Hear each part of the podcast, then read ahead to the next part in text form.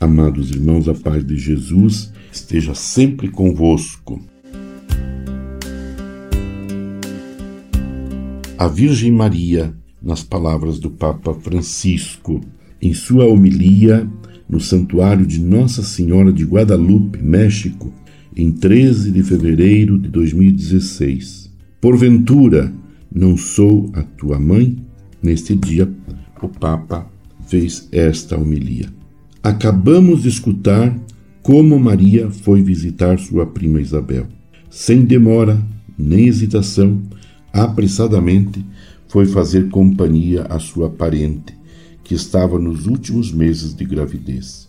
O encontro com o anjo não deteve Maria, pois não se sentiu privilegiada nem no dever de se afastar dos seus. Pelo contrário, reavivou e pôs em marcha uma atitude pela qual Maria é e será sempre lembrada, a mulher do sim. Um sim de entrega a Deus e, ao mesmo tempo, um sim de entrega aos seus irmãos. É o sim que a pôs em marcha para dar o melhor de si, caminhando ao encontro dos outros. Escutar esta passagem do Evangelho nesta casa tem um sabor especial. Maria, a mulher do sim, também quis visitar os habitantes desta terra, da América, na pessoa do índio São Juan Diego, assim como se moveu pelas estradas da Judéia e da Galiléia, da mesma forma alcançou Tepeyac, com as suas roupas, usando a sua língua para servir esta grande nação.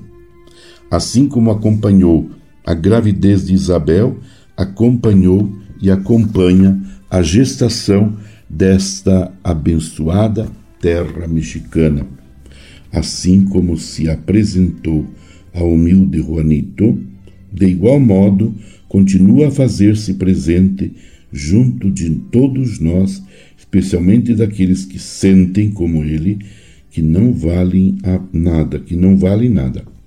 Aquela escolha particular, digamos preferencial, de Juanito não foi contra ninguém, mas a favor de todos. Juan, o índio humilde, que a si mesmo se designava como como Mecapau, Cacascle, cauda, asa, necessitado ele próprio de ser conduzido, tornou-se o mensageiro muito digno de confiança.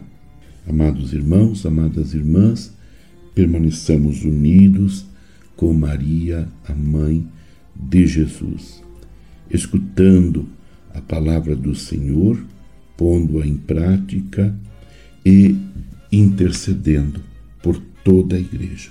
Abençoe-vos Deus Todo-Poderoso, Pai e Filho e Espírito Santo. Amém. Você ouviu Palavra de Fé com Dom Celso Antônio Marchiori.